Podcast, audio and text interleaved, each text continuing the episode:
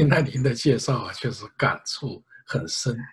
呃，三本狱中书啊，确实，我觉得，确实您说来自神的恩典，我觉得没没有问题，因为它的确非常奇特。我们可以想象，如果在今天，呃，在习近平统治下，实际上是不可能的，因为那一个时代，虽然呢，中共的啊，从他的理论到他的实践都是错误的。但是那一个时代还是一个改革的时代，还是一个奋进的时代。在那个时代，还有很多有良知，啊，追求民主事业，甚至希望共产党内部能够通过改革，逐渐走向宪政民主。所以，你那里面其实有很多大师级人物，你比如说王若水呀、刘冰燕呐，这都是，啊，我们的民主的应该算先驱了啊，这个是非常不简单的。所以，没有那个时代。也没有，你也不可能创造出。如果到现在连一支笔，我估计都 拿不到。所以时代不同，这是一个时代。但是为什么会这个时代？我们可以说是神的恩典。所以确实非常的奇妙。那么呢，我们啊，逐渐的深入啊，逐渐深入很多啊，像您提的王康老师啊，提的呃胡平老师啊，提的。这个严家琪老师以及啊王洛水先生，他们呢都对您的书给予了高度的评价。我觉得这些评价呀，呃都是很恰如其分的，并且我很赞成您的话啊。也就是说呢，呃，其实什么叫大师啊？其实我认为就是说的都是一些老百姓听得懂的话，但是我们如果要分析起来。啊，确实是是一个不平凡的道理。我们确实需要，特别到今天，更需要更多平时的语言，把一些深刻的道理把它展现出来，让更多的人去理解。那么现在我们就回到您的这本书啊，您的书呢，实际上我都有，我觉得这都是非常非常珍贵的啊，非常珍贵的。我也在一直在研读您的书。那么我想呢，您能否用简要的语言向观众朋友介绍一下您这本《人类正常社会秩序概论》的基本思想？我写这本书的时候的起源是由于我女儿啊问了我孔子的一段话，叫“三十而立，四十不惑，五十知天命”是什么意思？啊，由于我要解答的这个问题。就越写越长，就形成了这样的一本书啊！我发现了中国的这些优秀的哲学思想和他的啊人文科学的思想，它暗合了一个规律。什么规律？就是人生而平等，人生而又有差异，所以社会是等而分之的。没有这种等而分之。就没有办法进行社会分工。由于这样子的等而分之的合理性，它产生了社会的基本动力。另外的话呢，人都是不完美的，所以从这五封信和中国的哲学文化的这个源头暗合的这些内容，我才总结出这样子的一个含义。就是这个含义的话，就是人类社会要有正常社会要有三个原则或者是三个支支柱，缺一不可。如果人类社会不讲究人的生而平等，就会产生专制；如果人类社会不讲究人而有差异的话，就会变成无原则的平均主义和福利主义，啊。这样的社会，就即便富足到像美国、像欧洲这些国家都难以为继，而且中国人吃过这种苦头，啊，毛泽东自己是不平等的，他永远是高高在上的帝王，他享受穷奢极欲，可是他要求一般的老百姓平等，平等的结果把中国社会从经济上拉到了崩溃的边缘，因为大家都没有了积极性，啊。在这样子一个情况之下，我们吃过这个苦头。我那个时候就开始意识到，西方人也要吃这个苦头，因为所谓的社会主义的东西左的东西在西方非常的盛行，啊，以致到今天，据说北欧啊还以这样子的一些理论作为指导。我觉得这对于全世界的话都是很危险的，特别我们作为异议人士，我们在某种情况之下，我们学的是西方。西方如果他这个民主政治制度被绝对的平均主义和福利主义搞垮了的话，那我们在某种程度上缺失了一个立足的根基呀，啊，那我们就更不要谈在中国实现自由民主和宪政。他们会说西方都这样都垮了，你们还学什么呀？所以的话，我曾经说，中国的异议人士在某种程度上现在挑着两个担子，一个是要让中国人生而平等，要消除这种。专制的这种财团啊，把人民应该有的福利和利益回到他们的手里啊！但同时要看到西方由于这种所谓的政治正确、所谓极左的这样子的一些绝对的平均主义和福利主义会把西方搞垮的这种危险，要提醒他们啊！当然，第三条的话。大家也容易理解，人人都是不完美的，特别是那些想当或已经当了啊一个国家的领导者的这些人啊。那你们可以看到啊，过去人们对于所谓的习近平还有一点指望的情况下，一当他当了第一把手以后，一系列的啊为非作歹和倒行逆施啊，这就是因为没有监督。啊人人不完美，这一点的话没有能够在中国实现，啊，必须有这样的一个思想，那就是包括我们一般的平民也是不完美的，也是要在一个法治条件之下生活，啊，或者像有些人说，啊，自由的同时也有一个枷锁，这个枷锁就是人的不完美性，啊，所以我可能因为要实际采访。有更多的机会来去讲我这个人类社会正正常秩序的啊这几点，我觉得也从张杰先生那儿得到了启发，可以把这个成为一个社会的原则。我原来称为是社会的支柱，没有了这三个支柱，就难以啊立住一个正常社会。说它是正常社会的原则啊是。这个张杰先生给我的启示，呃，徐先生啊，实际上我看到您这本书的时候啊，特别是看到您提出的三个支柱啊，人生而平等，人生而有差距，人生而不完美。其实我是非常的，呃，有一种震撼的一种感觉。为什么呢？您看啊，我来，我们来分析一下。呃，人生而平等，那么我们可以这样说：以前我们看到黑黑人。啊，以前白人看待黑人，为了解决这个问题，那人类可是折腾大了，是经过平权运动才这么达到的。但是我们现在再来看呢，我们对待维吾尔人，对待少数民族，我们有很多异议人士，他们都非常的应该说爱国，但是有一点，谈到了维吾尔人或者谈到藏人的时候，他的观点可不是这样，是。这就带来一个问题啊，就是说怎么理解人类啊生而平等的问题。第二个，您说到人生而有差距，其实我看一个电影叫《美丽心灵》，就是反映在新泽西的纳什教授，他在普林斯顿大学得到获得诺贝尔奖，他就实际上有有精神分裂症。所以说，我们周围有很多有天赋，但他确实跟人不一样，人与人不一样。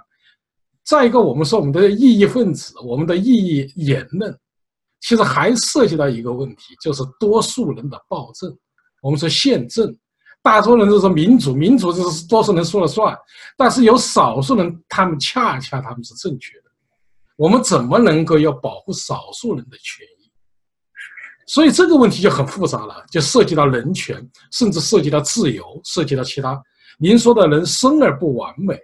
这个是非常重要，在当今社会，个人崇拜，他就是说领袖是完美的，当时在文革的时候，毛泽东那就是神。但是您说生而不完美就带来一个问题了，其实就是基督教的这个观点，就是人在神的面前都是罪人，人是不完美的，唯一只有基督耶稣，只有神他是完美的。所以这一个观点就带来一个问题，您看啊，啊，就是前几天习近平在意大利访问的时候啊，这个议有个议长啊就问他。就说了，您当时啊当选的什么感觉？国家主席，他说了，呃，我将无我，不负人民。这个话听得很很很好吧？什么叫我将无我？那就是说全心全意为人民服务。我们通俗的说啊，还不谈什么哲学上的问题。我就是啊，就是我呃不为自己，就是毫不利己，专门利人，实际上可能吗？在西方国家都说人不完美，每个人都是有缺陷的，恰恰正是这么一种，他就很现实。每个美国总统都不敢说，我就是啊一个完人，我从来没有私心。我们很多私心一一闪念，嗯，最终这种乌托邦的建立，导致人类付出了惨痛的代价。共产主义说啊，我们人类最终找到一条完美的道路，最终我们进入天堂。结果是什么？中国人八千万人从一九四九年都都付出了生命的代价。所以说我看到您这个啊，我说我一有一种震撼，同时呢，我也感到很沉重。所以我觉得我有义务必须把它展现出来。它绝不仅仅是普普通通的三个常识。当我们把它打开的时候，其实每一个原则都是一本书。呃，我们就是探讨您的这本书啊，实际上我们要解决中国当下的问题。那也就是说，您能否运用您的人类社会正常秩序理论来解释中共红色帝国最终的结局？如果大家认可我说的这三点：人生而平等。确实是人生而平等，人生而有差异，确实人生而有差异。如果也还承认人是不完美的，那我们对照一下中国。中国现在人人平等吗？是巨大的不平等。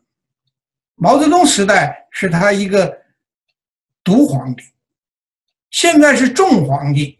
当然，上面还有一个习近平的这样一个大皇帝，啊，就这么些少数的人，成为了啊官僚特权阶层，他们欺压在老百姓的身上，他们享受的啊比过去的帝王享受的不知道高多少倍的物质待遇。可是中国的。一些普通偏远的一些老百姓，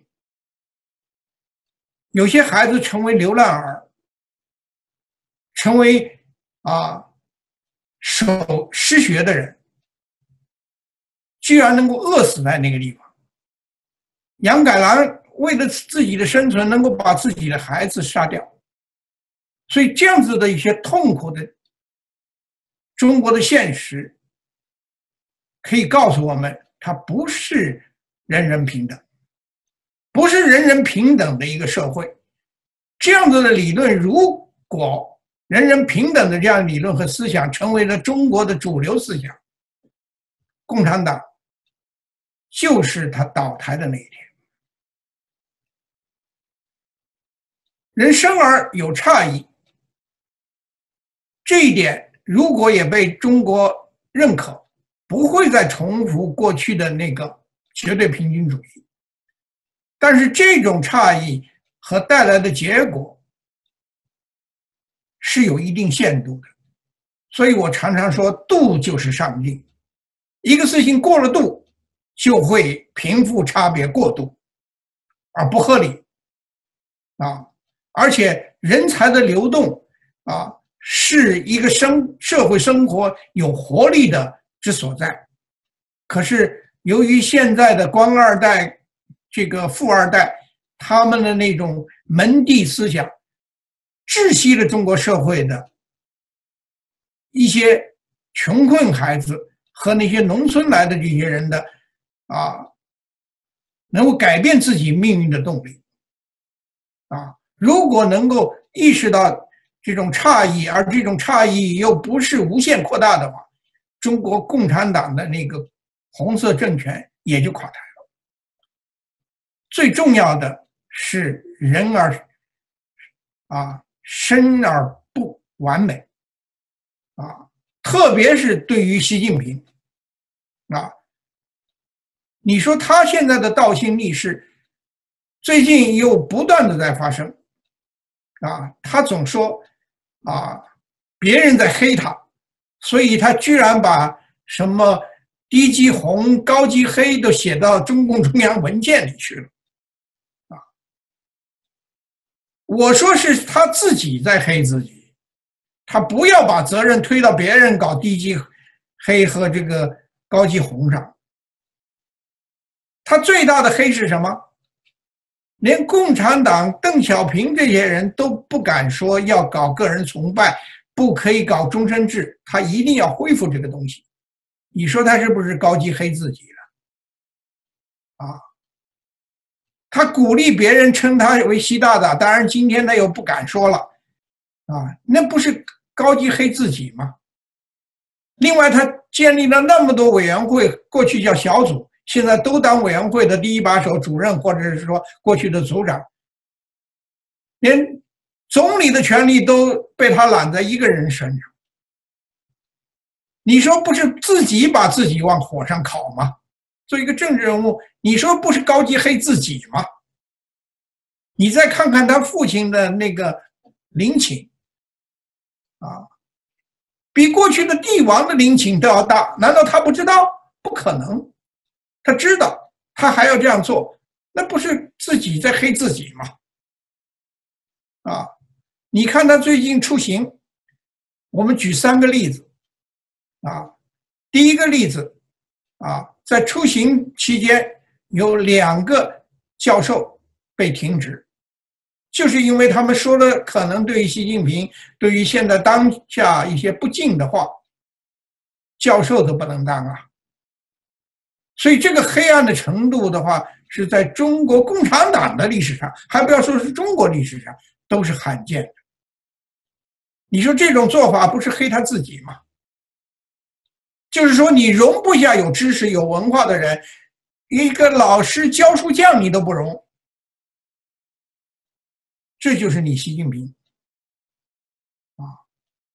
到了意大利，居然有中共的官员去威吓一个意大利的记者，你说这个做法，现在中国大陆一些所谓的爱国者喜欢说中国应该有狼性啊。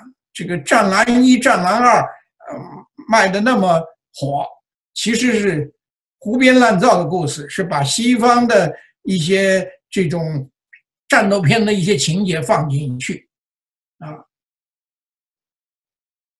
习近平也在鼓励他的军队要有狼性啊，战必胜啊的狼性啊，也就是说，在某种程度上，就是要承认自己像秦始皇那样子的。啊，暴虐，啊，你说这是自己不是黑自己吗？甚至到摩纳哥这样子的一个小国去访问，人家一个女主人戴了黑眼镜，他都感觉到不满，啊，红地毯没有铺的啊更全或者更大，他没有走在那个红地毯上，他感觉到不满。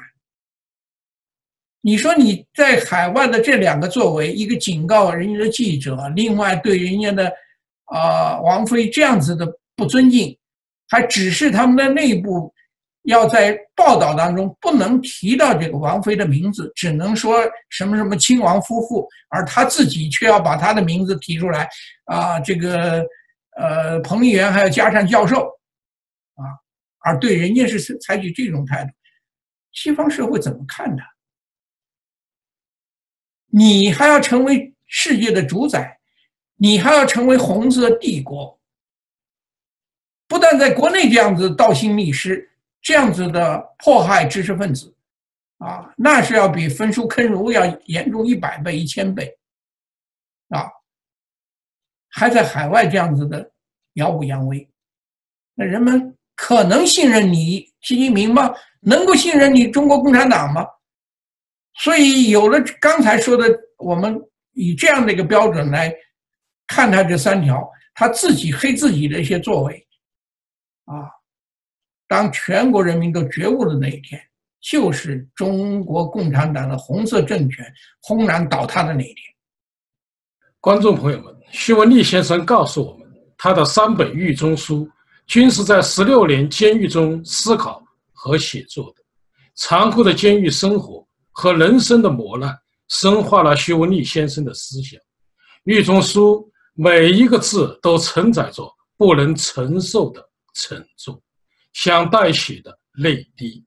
《人类正常社会秩序概论》一书的出版，不仅给探索中国命运的自由民主人士带来了新的视野，并且预言了中共红色帝国最终的轰然倒塌。